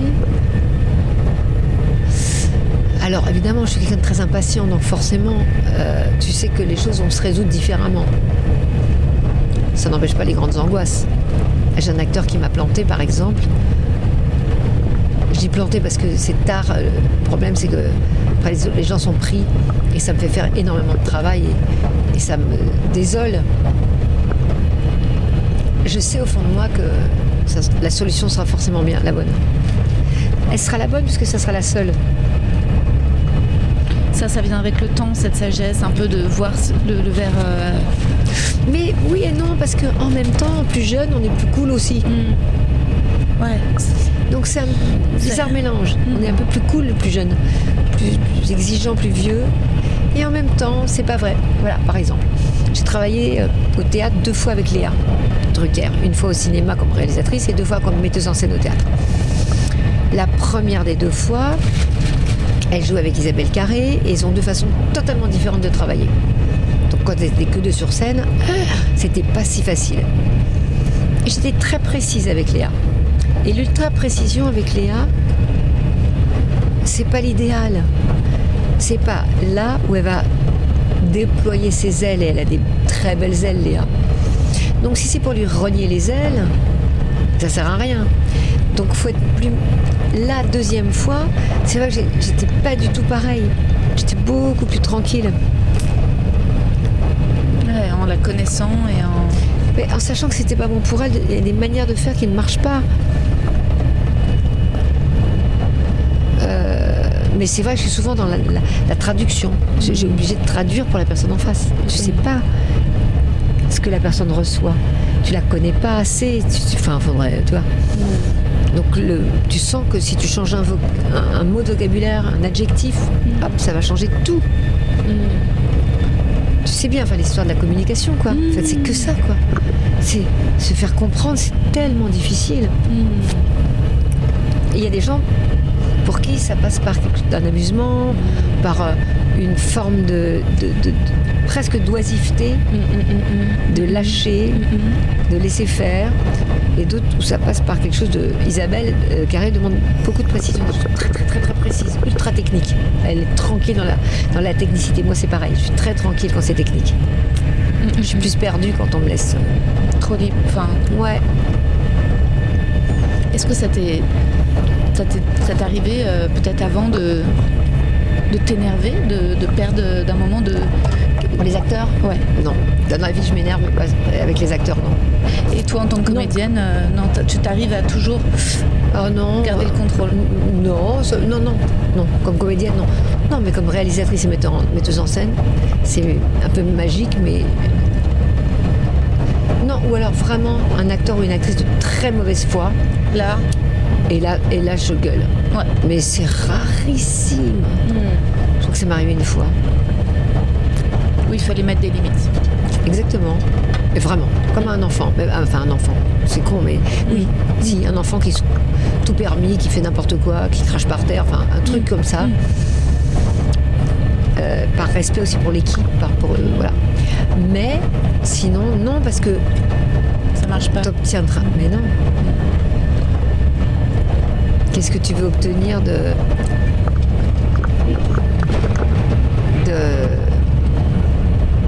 Puis au cinéma, c'est immédiat aussi, en plus. Et au théâtre, c'est sur le long terme. C'est une confiance. Si tu fais ça, t'es foutu parce que le- ce qui compte, c'est que l'acteur soit formidable. Tu peux aussi faire des trucs genre, euh, certains font ça, ils, épuisent les acteurs, Ouais. ils les mettent dans un état pas possible. Voilà. Bon, après, tu peux pas jouer correctement tout.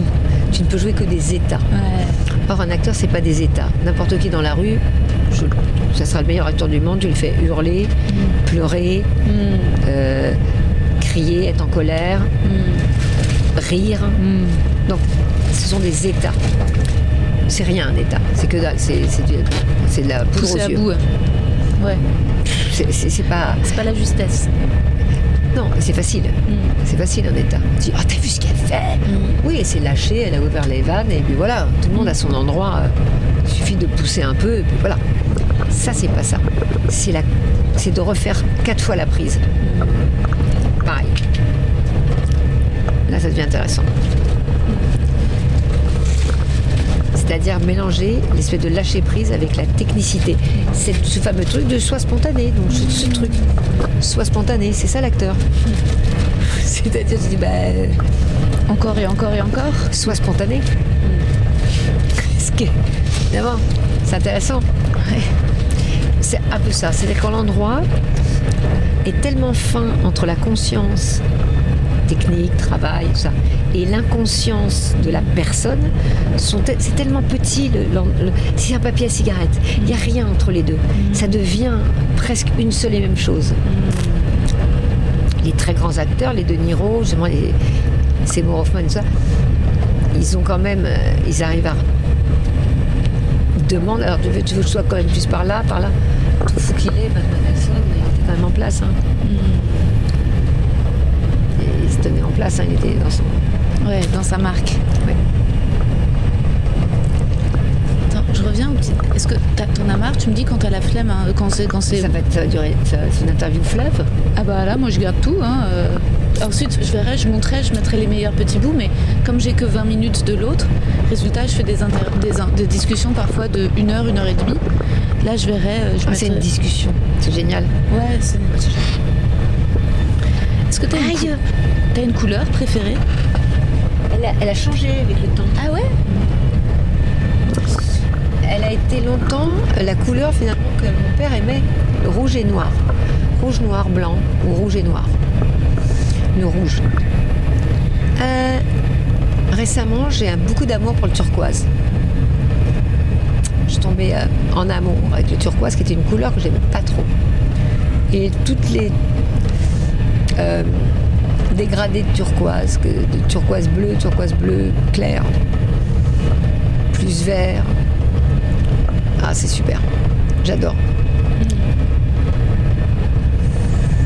C'est intéressant comme. C'est une cou- couleur vachement intéressante. Rouge, c'est une couleur primaire. Turquoise, c'est déjà une, couleur euh, secondaire. Il y, a deux, il y a deux couleurs dans le. Il y a deux couleurs primaires dans le. Dans le turquoise. Chez toi, tu peins, il y a des murs de couleurs, tu mets des couleurs dans tes Alors je vais en mettre. J'avais, j'avais tout blanc. Mais je mets beaucoup de temps à choisir les couleurs. Et j'aime bien tout à coup avoir un mur très coloré. Jack. Les toilettes sont rouges. Alors là, rouge brillant, mais waouh J'adore. C'est bien parce que c'est un petit peu, spécial. C'est un bel endroit. Tu me disais tout, tout à l'heure, on discutait euh, à la gare parce que j'avais une discussion. Mais mignon. C'est son petit sac, on dirait. Mais oui, on dirait un elfe de... Du Seigneur des Anneaux. du Seigneur des Anneaux, lui. Il a mis toutes les miettes sur son ventre. C'est trop mignon, on dirait. Un gros bébé. Barbe, barbu. Euh, parce que je sais plus, j'étais en discussion avec quelqu'un et je, de quelque chose que je voulais faire, qu'on me demandait de faire, et t'as dit, tu dis non. Mais l'autorité, toi, c'est quelque chose que t'as eu, t'as dîné, est-ce que t'as une autorité très naturelle? Non. Non, c'est quelque chose que t'as travaillé? que- Non, parce que je crie. Ah bon? Bah, plus maintenant, mais j'impose. C'est pas ça l'autorité. C'est pas ça l'autorité. C'est quelque chose de plus simple et l'autorité n'est pas quelque chose de forcément qui se. On, on confond autorité, brutalité, machin. Il faut apprendre à ne pas. à être justement contre ce qu'on propose. Et de façon juste. Pas parce que tu es contre, mais parce que ce n'est pas La bonne chose à faire. ce qui est bon pour toi. Donc transformer le non en Proposition. En une proposition aff- affirmative, quoi. ne pas être dans la négative, mais dans l'affirmative. Tu dis, je comprends, euh, moi j'ai envie de faire ça. C'est pas je n'ai pas envie de faire ça, j'essaye de faire ça. C'est pour ça que je t'ai donné ce conseil Ouais, un peu. positif. C'est Ouais. rigolo parce que ça marche tout seul en fait. Hmm. Ça marche beaucoup mieux. Moi, j'ai très envie de faire ça. Ouais. Mais je vais, je vais faire ça comme j'ai, j'ai beaucoup travaillé dessus. C'est pas oui, mais j'ai travaillé. C'est euh, j'ai travaillé dessus en vue de, de- la réalisation. Alors ça m'intéresse de trouver quelqu'un. En fait, essayer d'être que dans la partie ouverte. Ouais. De trouver quelqu'un, ça m'intéresse vraiment de trouver quelqu'un. euh, Ça m'intéresse vraiment. C'est comme ça que je peux dialoguer avec la personne. C'est pas personne va m'empêcher de. La personne va me permettre de dialoguer. Ça va être super. Ça va être formidable parce que tout à coup ça peut me donner d'autres idées, ça peut me challenger. Ça m'intéresse énormément. En revanche, si pas, si je suis pas réalisatrice, je, je me sens pas à la même euh, euh, capable de, de- de- de prononcer les mêmes mots. Et j'ai besoin, j'ai besoin de cet endroit-là en fait. J'ai besoin de ça. J'ai besoin de cet endroit-là. Quand tu réalises ce souvenir des belles choses, à l'époque, il y avait. Est-ce qu'il y avait beaucoup de femmes actrices, réalisatrices en France? Pas tellement, hein. non, pas tant que ça. Très peu en fait, je crois. Ouais. Ah, je crois qu'il n'y en a pas beaucoup. Euh, mais comme je suis élevée un peu, je comme disais, en blaguant non genré, c'est vrai que moi, tout, tout est possible. Mon père me disait, tu peux tout faire. Donc, euh, bah, ok, je vais tout faire alors. Alors, je fais tout. C'est absurde, hein, mais c'est vrai que je répare tout. euh, je répare les objets. Euh. J'aime pas quand les objets sont cassés, alors je les répare. Mais euh, je me suis pas posé la question en fait. Et c'est ça que les femmes devraient faire. Il faut pas se poser la question. Quand on me propose quelque chose, je me demande si je suis, je suis légitime, quand même, malgré tout. Un homme ne se pose pas la question de la légitimité, rarement. Donc, c'est donc une façon, c'est donc bien de l'éducation. Parce que moi, je ne l'ai entendu qu'une fois où les gens ont dit, voilà, ça va, hein, elle. Et tout à coup, je me dis, mais c'est pourquoi tous ces mecs qui s'énervent? J'ai bien vu que les mecs, euh, parfois, parlent beaucoup plus mal à. Moi maintenant, je trouve que moi Ça maintenant. change. Ah ouais, je le vois là. Ouais. Mais c'est pour ça que faut un cercle vertueux. C'est un peu nécessaire, même si parfois on n'est pas tout à fait d'accord, parce qu'on se dit ah bah oui, mais enfin c'est ridicule. C'est juste pour accélérer le, le processus. C'est- juste ça. Après ça, ça c'est René Char qui disait bon après ils s'habitueront. c'est exactement ça, ils s'habitueront à avoir des femmes. euh, En bah, charge. des- et des femmes pilotes, euh, ça, c'est- extraordinaire, non? 7% de femmes pilotes. Je ne sais pas, elles soulèvent pas l'avion, elles n'ont pas besoin de muscles. Enfin, qu'est-ce que c'est conneries Pourquoi? Pourquoi? Et elles sont payées un tout petit peu moins cher. Why? Ouais. Parce qu'après, elles sont des enfants. Et après, ils seront plus là. T'as pas vu là le truc sur l'enquête sur les yaourts euh, qu'on donne à des petites filles et des petits garçons? On donne un yaourt. Ah oui. Et en fait, Attends, euh, j'ai vu ça. Attends, qu'est-ce qu'ils font? en fait, on met du sel dans le yaourt des filles et elles disent euh, Ah, hum, c'est très bon. Et les garçons font Bah, mais il y a du sel dedans. Ah, elles osent pas. Horrible. Et le, le- le truc qui était bien, c'est la pub sur. Je sais plus ce que c'était. Euh, ils avaient demandé à des petits garçons d'imiter une petite fille qui court.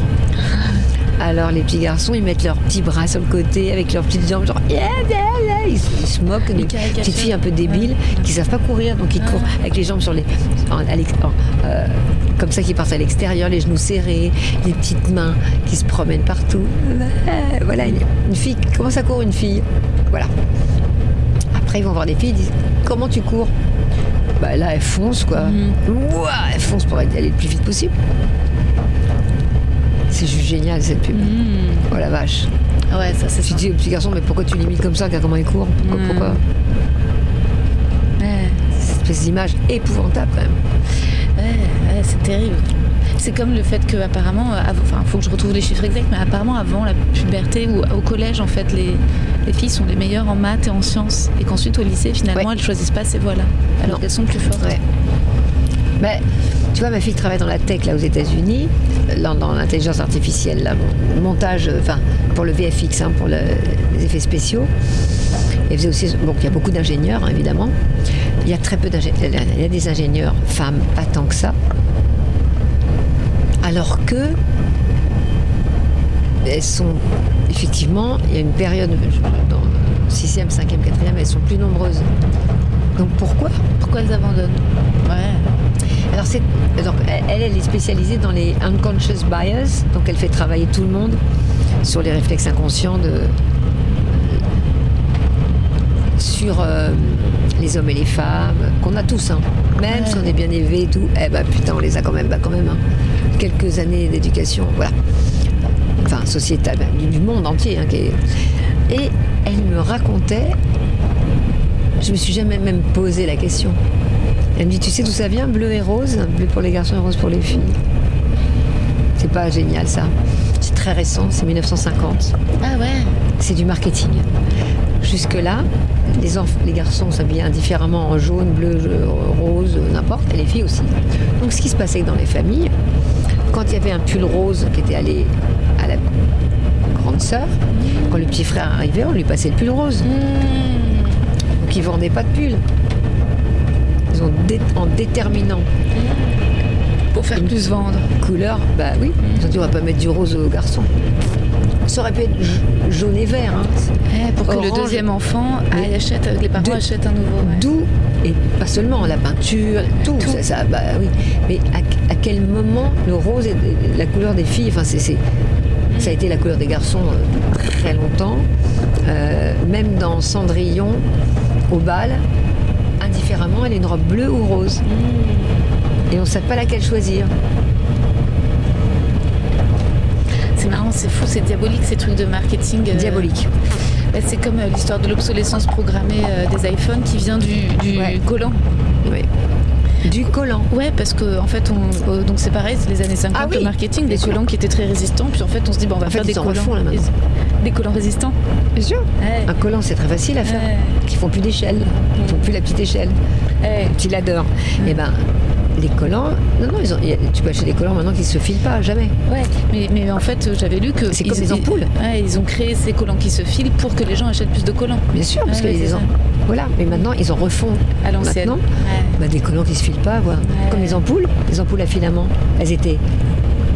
Elles, étaient, elles duraient des années. Et puis ils ont fait des, des- des choses plus fines. Et puis ils ont même changé les ampoules. Alors que les ampoules, c'est- plus de, de- de déchets, hein, les autres. L'ampoule à filament était, euh, aurait pu pouvait durer. Il y avait une ampoule à filament qui avait duré, je sais pas combien de centaines d'années. Enfin, je veux dire, ça, ne- ça, ça peut ne jamais s'arrêter. Outre les États-Unis, c'est est-ce que tu as des pays où tu adores aller en vacances? Est-ce que tu as des pays de cœur euh, en Europe? J'adore le, le Canada, évidemment. J'adore les États-Unis. J'ai l'Australie. Euh, la Nouvelle-Zélande, je l'ai qu'une fois, mais l'Australie, ouais, j'adorais l'Australie. Et euh, je- la Réunion, j'aime beaucoup la Réunion. C'est très sauvage, euh, c'est fort. Et la Polynésie, j'y suis allée que une ou deux fois, je sais plus. Non, une fois. Mais J'ai adoré, je veux y retourner. L'Italie? J'adore Rome. Ça me rend folle. Ça me rend dingue, Rome. Ça me rend dingue. Quand je pense à Rome, je pense à la brillance des petits pavés noirs. Et quand je vais en Italie, quand je vais à Rome, je vais à la Villa Borghese et, je me fais 2-3 heures. Et euh, premier musée euh, d'art contemporain, puisque c'était contemporain à l'époque, avec euh, des choses différentes. C'est complètement fou. C'est fou d'avoir fait ce musée. C'est complètement fou. C'est euh, Et, justement, en parlant de villa, euh, c'est que lesquelles tes fleurs et tes plantes préférées? Un- mes fleurs et mes plantes préférées? que tu dans pour ton jardin, ta maison Qu'est-ce que tu aimes Ah, faire moi, pousser? oui, mais alors le problème, c'est qu'il faut faire attention à la, à, la- à la terre et à ce que propose le. C'est toujours bien de planter ce qui pousse naturellement. Ça se passe bien. Les pins, t'aimes bien les pins les pins, euh, les arbousiers, parce que c'est la forêt moyenne. C'est- bien bien foutu quoi en fait. Euh, bon, les mimosas vraiment c'est joli. Ouais, ouais. La menthe, en plus une fleur d'hiver, c'est Mm. c'est super. J'aime les seringas, j'ai toujours aimé le seringa. C'est un peu délicat. J'aime les euh, les églantiers, puisque là j'ai pris une bouture. Euh, J'aime beaucoup l'idée de la bouture. J'adore bouturer. Euh, je trouve ça super émouvant d'aller prendre une plante, je sais pas où, et de la bouturer et de la faire pousser ailleurs. Et je m'étais demandé si j'allais pas essayer de réimplanter des martinets donc vers le bassin d'Arcachon, parce qu'ils ont disparu. Euh, et j'avais lu quelque part, je sais plus où, que c'était pas si compliqué de les réimplanter que si individuellement chaque personne essayait de réimplanter un petit nid de martinet, ça pouvait se faire. C'est pas très compliqué. Mais j'ai vu que j'avais un nid à la, à la fenêtre là, à Paris, de moineaux. Oh. Et il n'y a plus de moineaux à Paris. Ouais, c'est vrai, il n'y a plus de moineaux Ah bah à oui, Paris. ouais, ils sont morts, ouais. Il n'y a plus. Il n'y a plus de moineaux. Il y Avec des gros pigeons dégueux. hein. moins de pigeons, plus de corbeaux. Ah, Il y a des- Et ça a bouffé tout, à mon avis. ah. Je sais pas. C'est vrai que quand j'étais petite, il y avait plein de moineaux à Paris. Bah oui, ça bouffait les miettes de pain partout dans les cafés. C'est fini, il n'y a plus, a plus de moineaux. C'est vrai, c'est triste. Il faudrait remettre des moineaux partout. Il faudrait peut-être tuer quelques corbacs. Et peut-être quelques rats aussi. Mais, mais les corbeaux, c'est pour tuer les pigeons. hein. C'est pour ça qu'il y a moins de pigeons. Ah, Ah bah, il y a beaucoup moins de pigeons qu'avant. ouais, ouais, c'est vrai. Il y a des corbeaux partout, par contre. Ouais. Et justement en France, donc euh, hormis Paris, les régions que, que t'aimes, euh, le bassin d'Arcachon, donc. Oui, le bassin d'Arcachon, mais j'adore aussi toute, toute la Provence. J'adore la Drôme. Oh là là, j'adore. J'adore la Bourgogne. Oh là là, qu'est-ce que c'est beau la Bourgogne. C'est vaste et puis il y a le vin, incroyable. Et puis il n'y a pas que des vins. Il y a toute la partie de la Bourgogne avec des vins célèbres, mais il y a aussi toute une partie avec des vins moins connus. Et quand on va chez des producteurs de vins et, et on goûte des petits vins incroyables, des petits vins bio que, qui sont bossés avec délicatesse, avec amour, et alors, on goûte des vins incroyables, incroyables. C'est question de voilà. Il y a des, des- des gens qui font des, des choses fabuleuses. Donc la Bourgogne, j'adore. La Euh, Côte d'Azur, bof. je connais pas très bien, en vrai dire. J'aime bien euh, Aix, Arles. J'aime bien Arles. Bon, parce que c'est beau, Arles-Avignon, euh, c'est beau, quoi. C'est beau, c'est juste. Bon, ça m'émeut de voir toutes ces, ces, ces- ces forteresses. Enfin, c'est. Enfin, c'est. Palais des Papes. le Palais des Papes, c'est magique quand même. hein. Hors, hors saison. Je suis allée le visiter, moi, comme ça, hors saison. Vraiment le visiter avec des touristes. Je sais pas combien de gens l'ont fait, pas beaucoup à mon avis. C'était beau parce que la scène était défaite. Donc c'était assez émouvant. Et euh, euh, Arles, c'est très très très beau Arles. T'as fait, le- t'as joué au Festival d'Avignon Pardon euh, J'imagine que t'as plusieurs fois joué au Festival d'Avignon. Ouais, j'ai joué, euh, mais que dans le off. hein. J'ai joué La logique imperdurable du fou, je l'ai créé là-bas. J'ai créé la, la compagnie des spectres, d'après Lydie Salvert. J'aimerais bien le rejouer d'ailleurs. Je me demande si c'est pas ça que je devrais rejouer à l'atelier. Parce que vraiment, ça c'est bien. Ah, mais je te l'enverrai si tu veux. J'ai... Bah, alors je l'ai réalisé. Bah, justement, voilà. J'ai réalisé le. Parce que j'ai réalisé. Je me suis mise sur scène, moi, je réalise vraiment. Ah ouais? C'est pas une captation, c'est. Ah bah je veux bien voir, ouais, je veux bien que tu m'envoies. C'est pas une... Oui, c'est pas capté, c'est c'est réalisé. Ah ouais, C'est Si réalisé, Je te donnerai mon mail. Oui, je vais te montrer qu'on on peut faire aussi ça. Hmm. Ah ouais. C'est quoi tes théâtres parisiens préférés? Euh, dans les théâtres privés, je crois que le théâtre de l'atelier, ça reste un de mes préférés. Ouais, si beau. La place Charles Dulin. C'est magnifique. Ouais, c'est magnifique, le théâtre Ouais. de l'atelier, c'est... Il n'y a pas beaucoup de théâtres aussi beaux que ça, quoi. Un bijou. Mais il y a des théâtres qu'on- dont on confond ce qu'il y a eu à ce l'intérieur avec ce qu'il y a à l'extérieur. Parce que parfois, il y a des théâtres pour lesquels on fait un peu la fine bouche.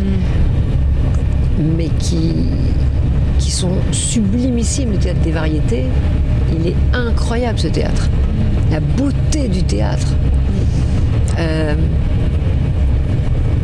il y a des théâtres magnifiques. Les Bouffes du Nord. Ah oui, bah, les Boucles de Nord, c'est certainement le plus beau. Mais le théâtre de l'atelier, bon. Ouais. L'Odéon, t'aimes? Aller à l'Odéon en tant que spectatrice. Ouais, comme spectatrice, j'aime ça. J'aime ça, ça m'émeut hein, toujours un peu. Je suis un peu émue. Parce qu'on sait qu'on va voir un grand spectacle. C'est comme quand on va à la comédie française. T'as été pensionnaire à la Comédie Française, non Jamais de la vie. Ah mais attends, parce que moi je me souviens d'un livre, d'une pièce de théâtre quand j'étais genre au collège ou au lycée, euh, un petit folio rouge et à l'intérieur, il y avait une photo de toi dans un rôle de, de- de théâtre que tu avais joué. Il y avait marqué Zabou Brightman dans le rôle de. euh, De, de Angélique, de Angélique. c'était Planchon. Exactement, ouais, Planchon. C'était Dandin, Georges Dandin. C'est ça, euh, voilà, dans Georges Dandin. Voilà. Angélique, rôle extraordinaire. Extraordinaire. Féministe. Ah ouais, complètement. Incroyable. Rôle incroyable quand même. Roger Planchon, et donc ça, vous l'aviez joué. Et donc c'est pour ça que je pensais à comédie française, mais non, c'était pas. Non, non, c'était TNP. Une- Roger Planchon, TNP. Et ensuite, on avait joué à Mogador à l'époque, avant qu'il soit, euh, qu'il devienne vraiment un théâtre de, de comédie musicale. Euh, c'était fou. Et, c'était vraiment populaire. C'est-à-dire que c'est à la fois. euh, c'est fou. T'as des longs cheveux noirs sur la photo. Ouais. T'avais des longs cheveux. Ouais. Ben, j'ai carrément. euh, je l'ai, regarde sur mon Instagram. Regarde. Oh là là. Ah ouais, t'étais un... t'étais toute jeune. Bah oui, j'ai 26 ans. Oh la beauté. Tu, tu ressembles un peu à Anna Tawai. Ah ouais, bah ça va. hein. Ouais, ça va. Waouh. J'étais très très menu, hein. j'étais Ah ouais. une petite chose toute fine. Mais tu l'es toujours. Parce que j'ai fait mon régime. Ah ouais, c'est clair. Bah moi, je vais te copier d'ailleurs. Non. Si, si, si, si, ça va être Oh prod, non. prod, prod là. Est-ce que t'as un oiseau préféré? Ah, c'est difficile. hein. J'aime beaucoup les oiseaux, donc c'est dur. Je, je- je- je- je m'y attarde. Je regarde ce qu'ils font. Évidemment, le rouge-gorge, ça resterait peut-être Ah un ouais. des- des chouchous. Ça m'étonne pas. Mais après, sinon, euh, plus farouche, mais les, les, les bergeronnettes, euh, la mésange. euh, pff, tous les oiseaux. Enfin, j'aime ça, les oiseaux. Le rouge-gorge, oui, bien sûr. C'est mon Ouais. copain. Ouais, C'est Jojo le rouge-gorge, bah oui. c'est joyeux. Ah ouais. Fanfaron. Ça s'apprivoise. T'as dit quoi C'est fanfaron un petit peu.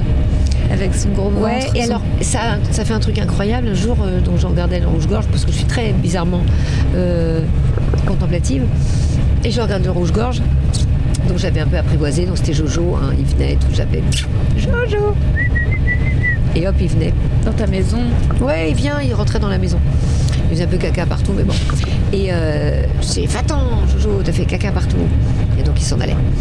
Et un jour, j'étais assise comme ça, je, faisais que le regarder, quoi. J'attendais que ça se passe, regarder ce qu'il faisait. Il était un peu tout gonflé, je sais pas. Et il y avait, à côté de lui, arrive un, un gobe-mouche et une variété de moineaux. Ils sont un peu, le bec un peu plus gros que les moineaux. Et ils sont très rayés, un peu noirs, avec, no- avec plus de noir, noir et. Ils sont pas unicolores, quoi. Ils ont un peu des rayures noires et beige. Je dis, bah, il vient tout près de lui. Puis il est très gros, le truc. Je me suis dit, tout boule. Ça, ça sentait le duvet, quoi. Je me dis, oh, c'est un bébé. Il se, place à côté du rouge-gorge, il ouvre son bec, et le rouge-gorge le nourrit. Donc, je, je me dis, non, mais attends, attends. Oh là là, wow, wow, wow. Keep the gun down. Donc, un rouge-gorge, donc une espèce nourrit une autre espèce animale. Euh, oui, une autre espèce. Enfin, c'est pas une espèce. C'est, un, oiseau, mais c'est pas du tout un rouge-gorge, hein, d'accord. Donc, je me précipite sur Google et je lis que les rouges-gorges ont, et c'est pas les seuls oiseaux, hein, ont parfois des euh, hormones euh, de parents qui, conservent très longtemps après que les petits soient partis. Donc ils sont en manque de bébés Et donc Et ils s'arrangent. Ah, ouais, c'est beau. et ils peuvent nourrir des poissons, les rouges-gorges. Et il n'y a pas que les rouges-gorges, parfois des oiseaux nourrissent les poissons. Ils leur donnent des Ah insectes, des Oui, lézards, des trucs. Oui, Ah oui, ils leur donnent à manger. Avec les hormones de la parentalité. Oui, C'est beau. oui. C'est pour ça un bébé, un bébé chat, on le met à une chienne, qui a eu- ben, elle, le prend le- tout de suite parce qu'elle sent que c'est un bébé. On, on sent, ils ont toujours des grosses têtes et des petits corps de toute façon. Ouais, ouais c'est vrai. Tous, hein, tous les bébés du monde. Grosse tête, petit corps et, et grandes oreilles, puisque l'oreille, c'est ce qui atteint sa taille adulte le, le- plus dans le corps, ouais. Et justement, toi, t'es plutôt chat, plutôt chien? Je suis plutôt le truc qui, qui, qui- qui me fait craquer Ah ouais. immédiatement, n'importe quoi. N'importe quoi. Ouais, bah là, il y a, on a Janice, euh, Ouais, on a la Magic qui est, tout- chiens, qui est c'est toute génial. bizarre et que j'adore. Ouais. Ouais, n'importe.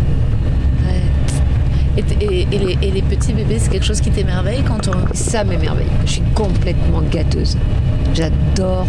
Je suis gâteuse et, et émerveillée par, par les euh, tentatives de communication. Ça me boule parce qu'on sent qui sent confusément que c'est par là que ça se passe, mais bon, il ne peut pas encore. Mais on sent les efforts de, de- de- de- c'est l'être humain qui s'éveille, qui c'est bouleversant. Je trouve ça extraordinaire. Ouais, ça me fascine. Je peux regarder des trucs sur les bébés pendant des heures. Genre, les- ou les bébés pendant des heures. D'ailleurs, euh, je me suis fait interdire de square. Non, c'est pas vrai. mais c'est qui la dame? Elle adore les bébés. Ah oui, mais elle a encore des hormones de parentalité. Bah oui, mais enfin bon, laissez mon bébé tranquille. Arrêtez de lui donner des verres dans la bouche, madame. Elle lui vomit dans le bec. Merci Zabou. Merci.